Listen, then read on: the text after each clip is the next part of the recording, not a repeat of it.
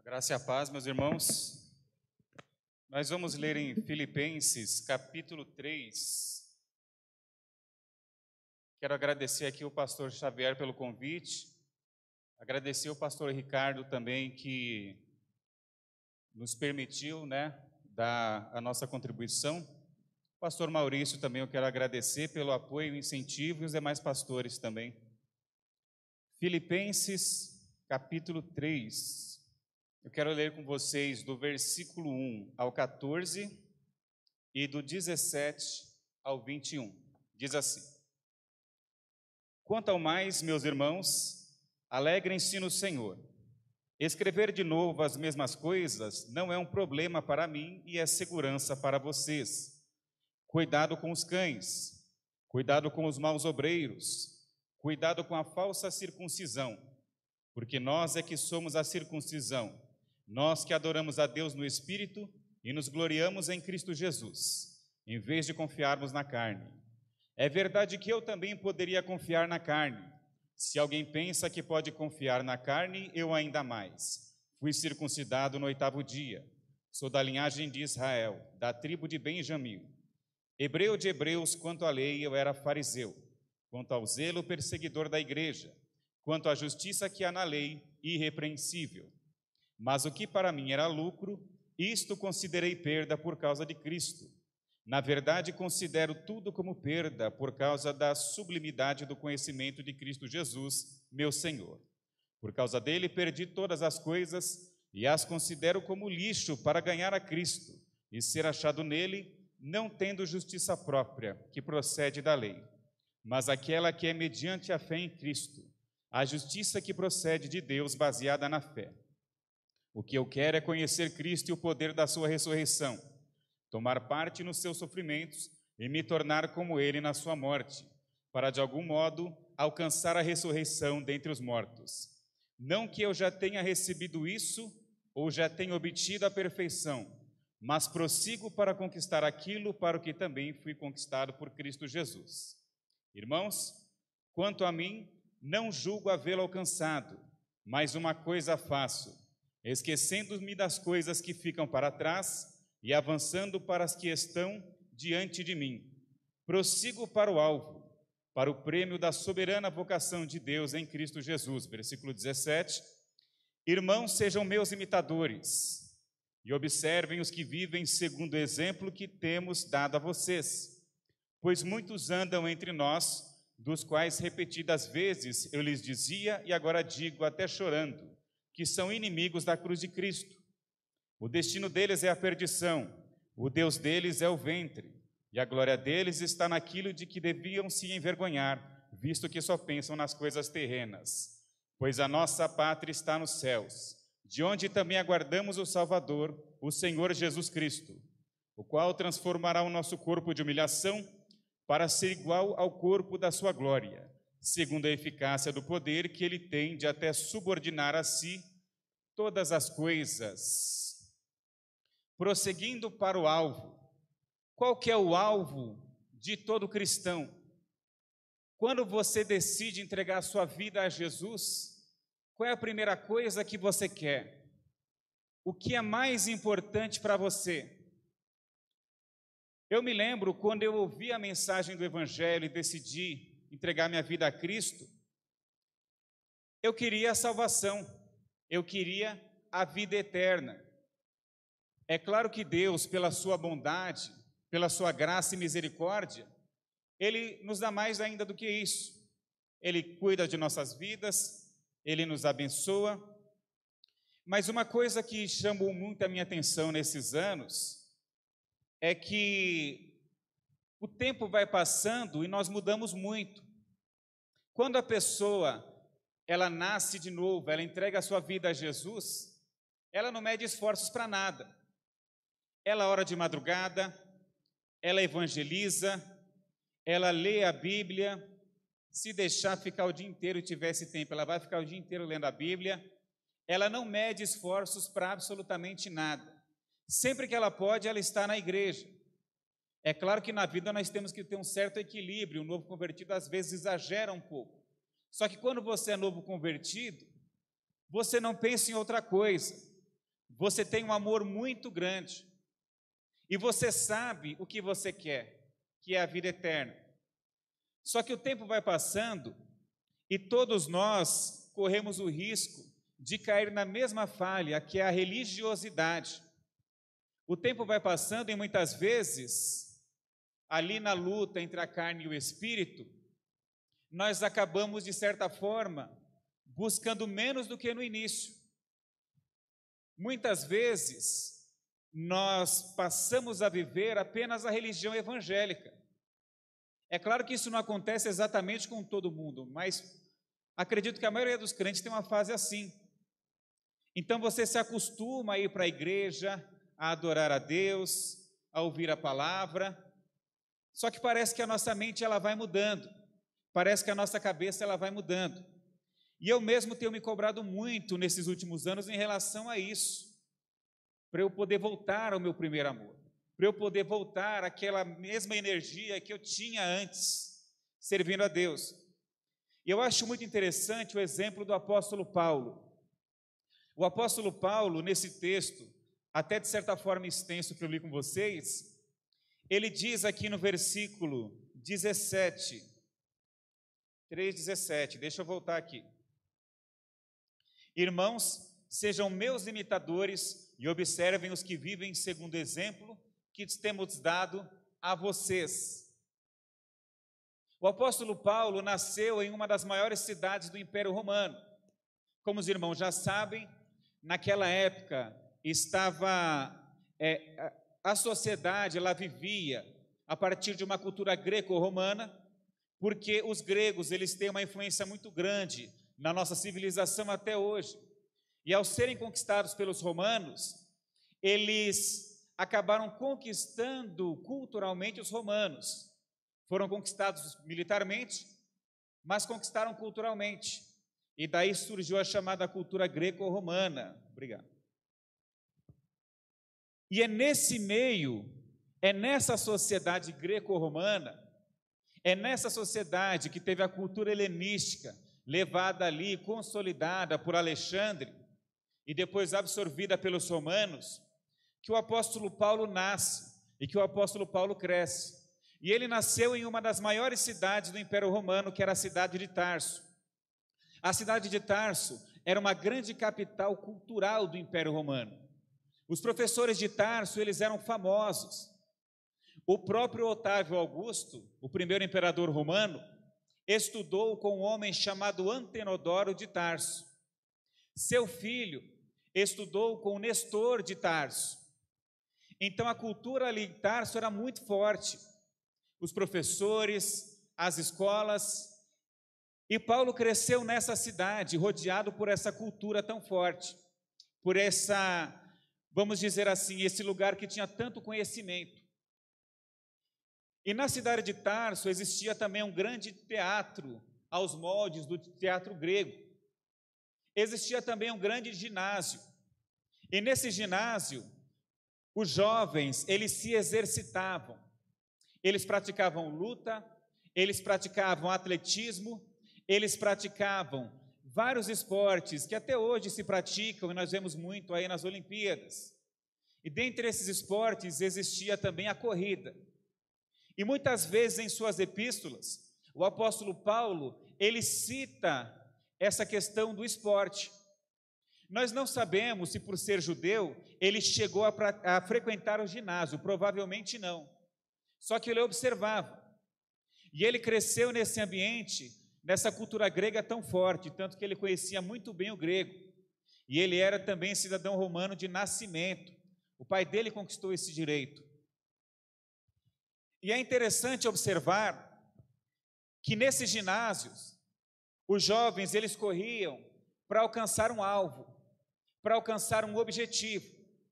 E os jovens entre 16 e 17 anos, eles viviam vislumbrados com estátuas de heróis, Nesse ginásio em Tarso, nesse grande ginásio, existiam estátuas de heróis, filósofos, soldados, homens que deixaram sua marca na história, atletas, e os jovens observavam isso, eles observavam essas estátuas e eles queriam também ser lembrados, eles queriam ser homenageados, eles queriam a glória que vem dos homens, e eles corriam e treinavam com muita dedicação atrás de uma coroa, coroa de louros, uma coroa que perece.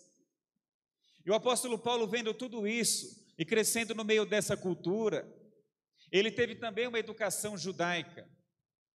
O apóstolo Paulo, ele estudou com Gamaliel.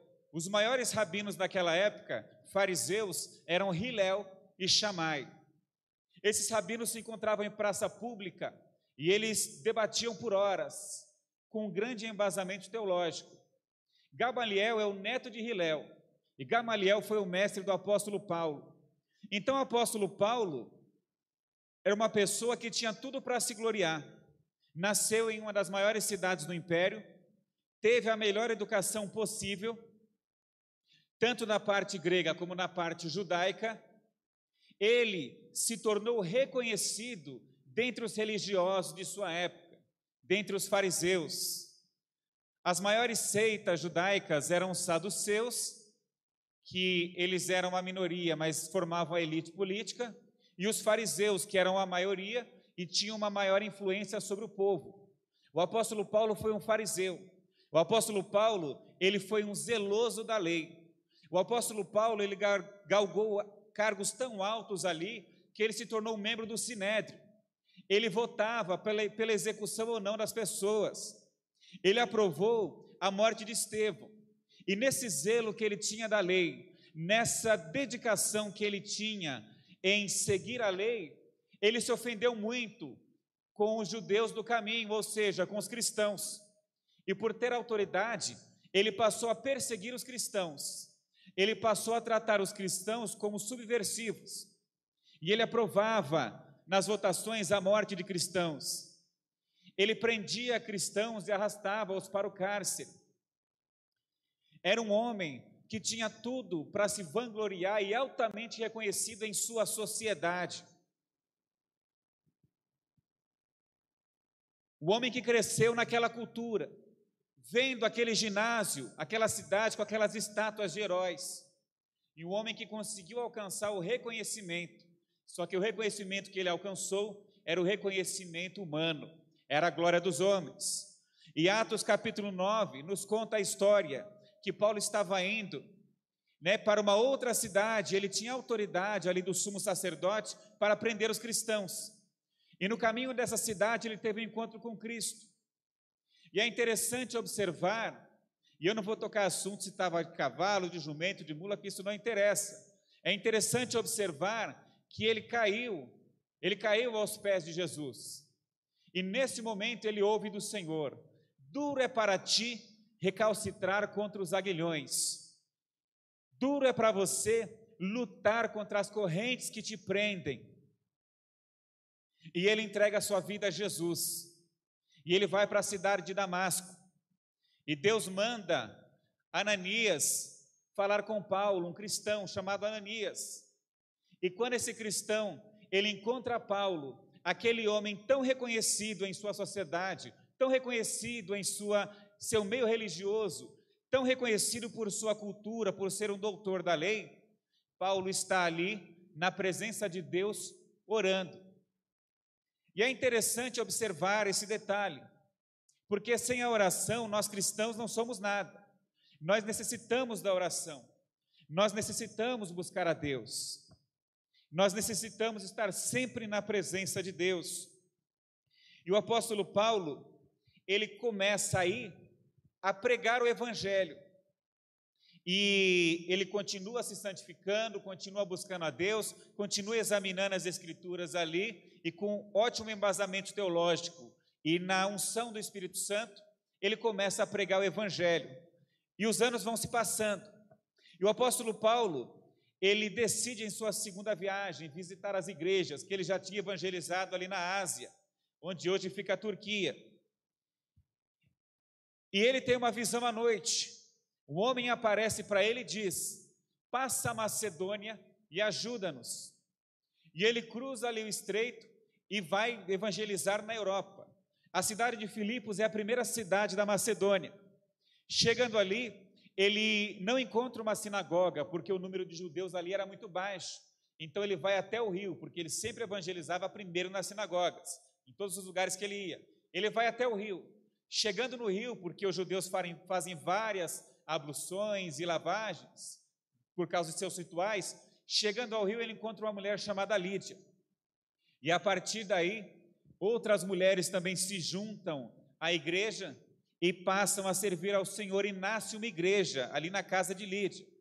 As igrejas naquela época se reuniam em casas. Geralmente um membro ali, ele tinha uma casa maior, com um salão, e as pessoas se reuniam ali, na casa.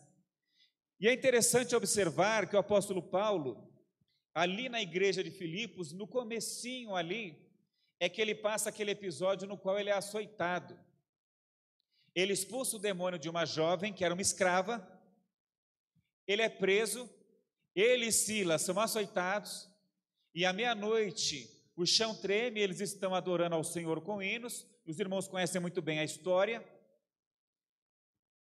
As portas, né? As portas abrem ali, as cadeias caem.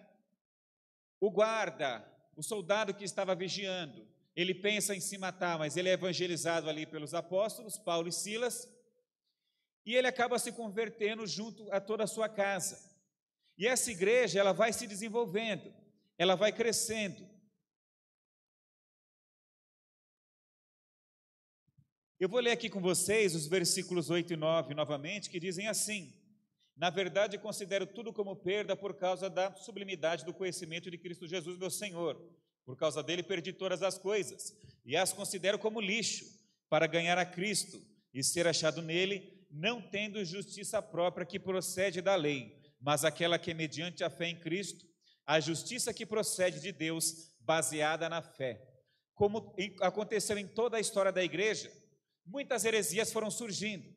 E ali em Filipos, uma heresia que estava ganhando uma certa força era do cristianismo judaizante. E o apóstolo Paulo ele escreve isso aqui para deixar bem claro para os cristãos filipenses que ser cristão não é praticar o judaísmo. O judaísmo tem o seu valor, tem ali os seus significados ali simbólicos. A questão não é essa. Mas a igreja, a igreja é o grupo daqueles que entregaram a sua vida a Cristo. Sejam essas pessoas judias ou gentias.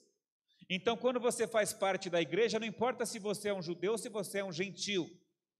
E o próprio apóstolo Paulo cita aqui então, falsos mestres já surgiram ali. E ele diz aqui também que há inimigos da cruz de Cristo, no versículo 18. Pois muitos andam entre nós, dos quais repetidas vezes eu lhes dizia, e agora digo até chorando, que são inimigos da cruz de Cristo. Paulo chama esses homens que pregam heresias de inimigos da cruz de Cristo. E é interessante observar que isso acontece até hoje. Quantas pessoas começam bem a caminhada e depois de um tempo, quando elas estão lá no alto, elas começam a naufragar na fé. Quantas histórias nós conhecemos de pessoas que há pouco tempo, há poucos anos eram referência, e essas pessoas acabaram tomando decisões erradas, elas acabaram desobedecendo e elas acabaram escandalizando o evangelho. Isso é uma coisa que vai existir em toda a história da igreja. É por isso que nós temos que ter muito cuidado ao examinar as Escrituras. É por isso que é importante fazer uma exegese do texto. O que é uma exegese? É extrair do texto aquilo que ele já diz. É o contrário da exegese. A exegese é impor ao texto aquilo que eu quero que ele diga. E eu não posso fazer isso. Isso é um risco, porque tem coisas na Bíblia que são claras. Tem coisas na Bíblia que nós não temos respostas, são mistérios e existem muitas teorias. E tem coisas também que, se nós estudarmos, nós entendemos. E o Espírito Santo vai esclarecendo o nosso entendimento conforme nós nos dispomos a buscar a palavra dele, a procurar entender a palavra dele e examinar de fato o que está escrito. Então é importante para todo cristão buscar sempre tirar do texto aquilo que ele diz, fazer uma exegese, examinar as Escrituras de uma maneira sólida. Uma coisa que me atraiu muito nessa igreja, a minha e a minha esposa, é que aqui a palavra é levada a sério. Aqui não é brincadeira. As pessoas que sobem aqui para pregar são pessoas que têm um compromisso. E se tem uma coisa que eu aprendi nesses últimos anos, é que o perfil do pastor, muitas vezes, é o perfil do tipo de membro que ele tem. Porque se você tem um pastor que ensina a Bíblia de maneira honesta, que te fala o que é certo e o que é errado, que edifica a sua vida, que joga limpo com você e que sempre fala a verdade, esse pastor vai trazer pessoas que têm essa mentalidade, pessoas que não gostam de ser enganadas, pessoas que gostam de ser tratadas com sinceridade. Agora, quando a igreja tem um pastor que ele conta uma mentirinha aqui, contra outra mentirinha ali, daqui a pouco ele faz uma inferência mentirosa e acha que isso não é mentira. Uma pessoa de caráter manipulador, os membros que ele vai trair são, atrair são pessoas assim, pessoas que gostam de ser manipuladas, pessoas que têm preguiça de examinar as escrituras, de meditar mesmo no texto bíblico, pessoas que têm medo de encarar a verdade de frente, pessoas que precisam que alguém sempre fale para elas onde, aonde elas devem ir, pessoas que têm a necessidade de alguém que pense por elas. Isso está errado. Como cristãos, nós temos a liberdade. Hoje nós temos a Bíblia traduzida na nossa língua, vários tipos de versões. Se você quer uma versão que ela traz ali, ela, ela tem uma metodologia de, tra, de tradução, que é traduzir palavra por palavra, você encontra. Se você quer uma versão que ela traduz mais por ideias, você encontra versões boas e versões, versões ruins, mas que tem uma linguagem mais clara, né? e tem as boas também, traduzidas por ideias. Se você quer uma meio termo, como ao meio da revista atualizada, NVI, ou seja, ela fica entre os dois ali, não traduz 100% palavra por palavra, mas também não traduz apenas por ideia, você tem também. Então nós temos opções de Bíblias para poder ler, comparar, meditar, estudar e tentar extrair do texto aquilo que ele realmente diz. Porque a Bíblia é a palavra de Jesus. A Bíblia nos mostra as verdades sobre Jesus. Eu me chateei bastante há alguns meses quando eu fui assistir uma pregação no YouTube e o pastor ele abriu a Bíblia ele lê um texto que diz que Israel pecou, depois ele começou a falar, é, seguindo uma linha de pensamento que, que ganhou muita evidência há alguns anos, que só xinga as pessoas, acusa uma aqui, acusa outra ali, mente, e umas, umas coisas assim horríveis que eles dizem, e não tinha nada de Bíblia, não tinha nada de Bíblia, era só aquele mesmo discurso, aquele discurso político, e não é isso. A Bíblia, ela não, não pode servir para ser desculpa para heresia. Se eu prego a Bíblia, eu preciso ter responsabilidade com aquilo que está escrito.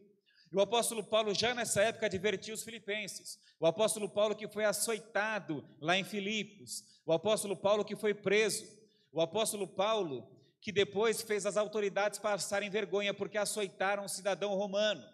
O apóstolo Paulo advertiu os filipenses Tomem cuidado com os maus obreiros. Tomem cuidado com as heresias. Porque o próprio apóstolo Paulo, ele deixa claro aqui qual é o nosso alvo. Porque muitos querem ganhar dinheiro com o evangelho. Muitos têm enriquecido com o evangelho. Muitos têm ganhado prestígio com o evangelho. Muitos têm galgado cargos políticos, e eu não estou falando que o crente não tem que entrar na política, quem sou eu para falar isso? Né? Eu estou aqui apenas dando a minha contribuição, mas muitos têm usado a Bíblia para galgar os cargos políticos e ali manipulando o povo, e você vai ver por trás o cara com a vida toda errada. O cara de crente não tem nada, ou se desviou já há muitos anos. Então as heresias elas sempre existem. E o alvo do crente, o nosso alvo é o céu. O nosso alvo não pode ser a glória dos homens. Muitas pessoas matam e morrem por um cargo na igreja é que a Convenção Batista Nacional, ela não tem esse caráter de carreira ministerial, que são muitos cargos. É diferente, é uma coisa assim mais, mais simples, mais direta, mais prática. Agora eu cansei de ver as pessoas passando a perna umas nas outras, porque querem cargo, porque o outro entra em evidência, então tem que ir lá queimar. É uma coisa horrível. E nós não fomos chamados para isso. É por isso que ele diz aqui no versículo 18: Muitos erram alvo e se tornam inimigos da cruz de Cristo, aproveitadores da fé e amantes de si mesmos, vaidosos. Quando eu era mais jovem, eu gostava muito de assistir DVDs de pregação. E eu estava estudando homilética e eu ficava analisando as pregações. E uma coisa que eu comecei a reparar desde esse momento é que tem muito pregador que surge por aí e ganha nome e fica famoso, que ele apenas imita os que vieram antes dele. Tem pregadores que, né, acabei vendo aí no YouTube, fui dar uma analisada, o cara ele simplesmente imita uma pregação inteirinha do outro que causou escândalo, né? E o cara só imita um imitador, é um imitador. A pessoa assiste vários DVDs de pregação, depois sai imitando e sai ganhando dinheiro, é uma coisa horrível. E sempre apelando para a emoção, e nunca edificando o povo, ensinando a palavra de Deus, ensinando vida cristã, porque o objetivo da mensagem é nos edificar. A missão da igreja é adorar a Deus, edificar os crentes, ganhar almas e ajudar os necessitados. Então, o objetivo principal da pregação, além de ganhar almas, é edificar os crentes. A palavra, ela tem que nos ajudar a sermos cada vez mais parecidos com Cristo. Ela tem que formar em nós um novo homem, semelhante a Jesus. A palavra, ela tem que nos edificar. Cada vez mais, o fruto do Espírito tem que estar presente na minha vida. Cada vez mais eu tenho que amar. Cada vez mais eu tenho que ser benigno. Cada vez mais eu tenho que ter autocontrole. É o caráter de Cristo sendo formado em nós. Não é o negócio ali da fé para poder gerar, gerar dinheiro, não é isso. E o apóstolo Paulo disse: Sede meus imitadores. Seu sofrimento era conhecido da igreja de Filipos. E o apóstolo Paulo seguiu o real significado da cruz, que é abrir mão das suas vontades Jesus entregou a sua vida na cruz e ele diz que cada um deve levar a sua cruz. E nós também devemos abrir mão das nossas vontades. Não adianta nada eu ser uma pessoa arrogante, aí eu me converto, eu entrego a minha vida a Jesus, vou frequentando a igreja, os anos vão passando, e daqui a alguns anos eu acho que eu sou melhor que todo mundo na igreja. Onde é que está minha conversão se isso acontece? Não adianta nada eu mentir, eu passar a perna, eu tirar vantagem, aí eu me converto, sou todo bonzinho, e depois de alguns anos eu estou passando a perna nas pessoas na igreja também, ou em outros ambientes. Então nós temos sempre buscar evoluir nesse sentido. O caráter, o caráter de Cristo deve ser formado em nós, porque o nosso objetivo, o nosso alvo, ele não é a glória dos homens, o nosso alvo não é o reconhecimento humano, o nosso alvo como cristãos não é simplesmente ganhar dinheiro, o nosso alvo é o céu, é estarmos para sempre com Jesus. Vou reler com vocês aqui versículos 20 e 21.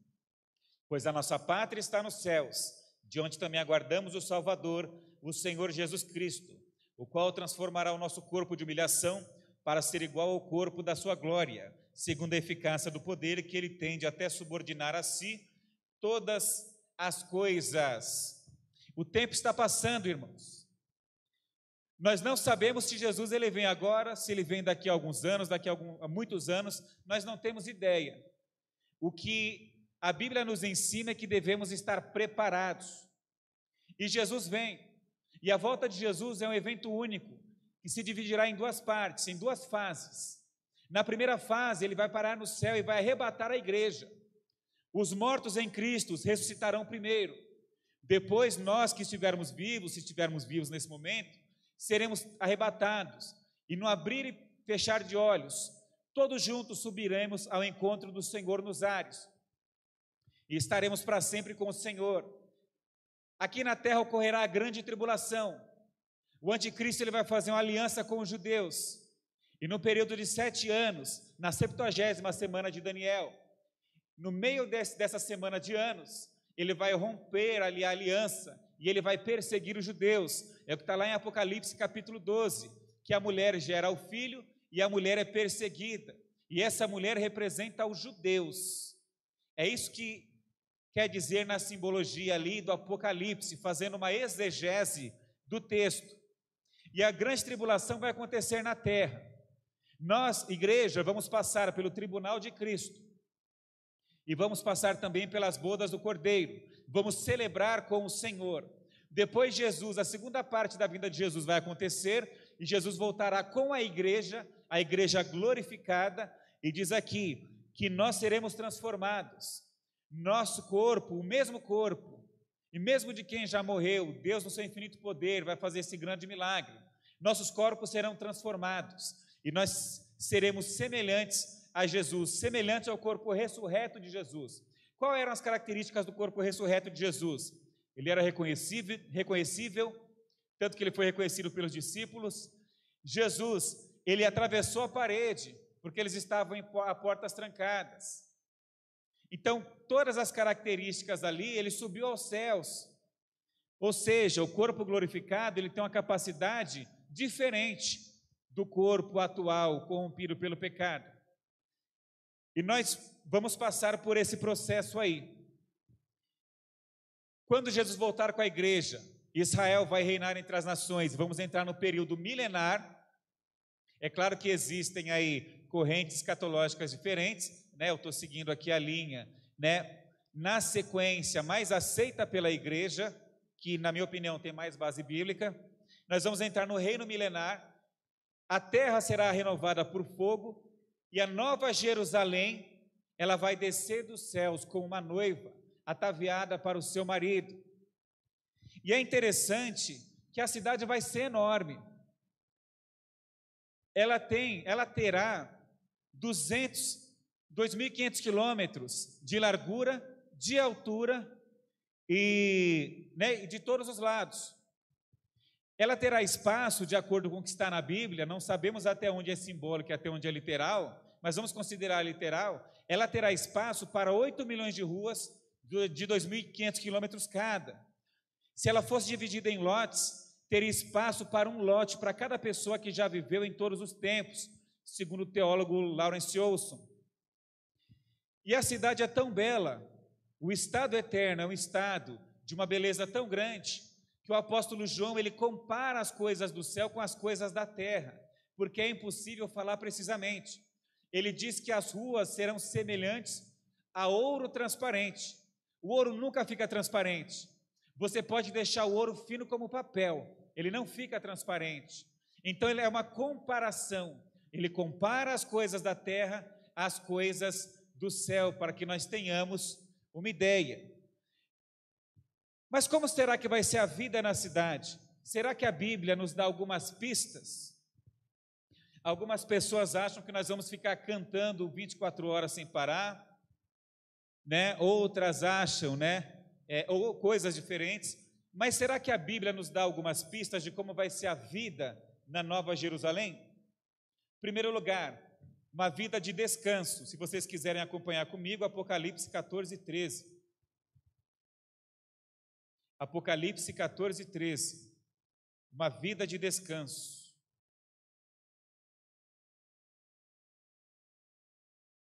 Dizem que não levamos nada dessa terra, mas tem uma coisa que nós vamos levar. Apocalipse 14, 13. Então ouvi uma voz do céu dizendo: Escreva Bem-aventurados os mortos que desde agora morrem no Senhor. Sim, diz o Espírito, para que descansem das suas fadigas, pois as suas obras os acompanham. Então nós vamos descansar de tudo aquilo que nós fizermos aqui nesse mundo e seremos recompensados pelas boas obras. Tudo aquilo que você faz pela obra de Deus, que você faz por amor, que você faz na simplicidade, Deus um dia vai te recompensar por isso, pode ter certeza. Será uma vida de adoração, Apocalipse 5,14.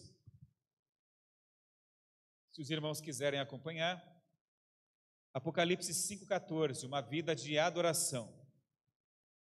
E os quatro seres viventes respondiam: Amém.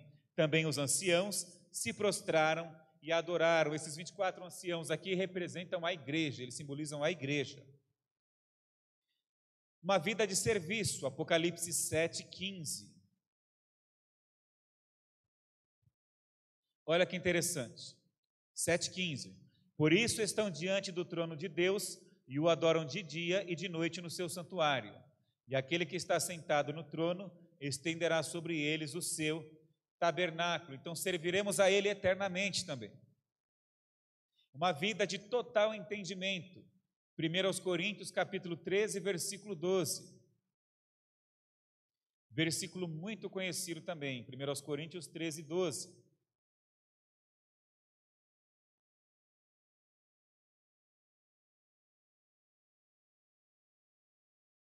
E diz aqui: Porque agora vemos como num espelho de forma obscura, depois veremos face a face. Agora meu conhecimento é incompleto, depois conhecerei como também sou conhecido. Né? Em outras versões diz aí que veremos, é, conhecerei plenamente, conheceremos plenamente da maneira que somos plenamente conhecidos. Então vamos saber de coisas que não sabemos hoje. Vamos saber de tudo? Eu não acredito mas vamos saber de muitas coisas que não sabemos hoje. Uma vida de santidade, Apocalipse 21, 27. 21, 27 de Apocalipse.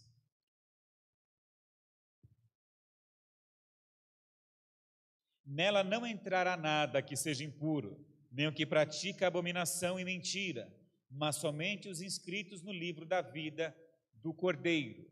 Então será uma vida de total santidade será uma vida de alegria. E aqui um dos versículos mais bonitos na, da Bíblia, Apocalipse 21, 4, e diz assim: E lhes enxugará dos olhos toda lágrima, e já não existirá mais morte, já não haverá luto, nem pranto, nem dor, porque as primeiras coisas passaram.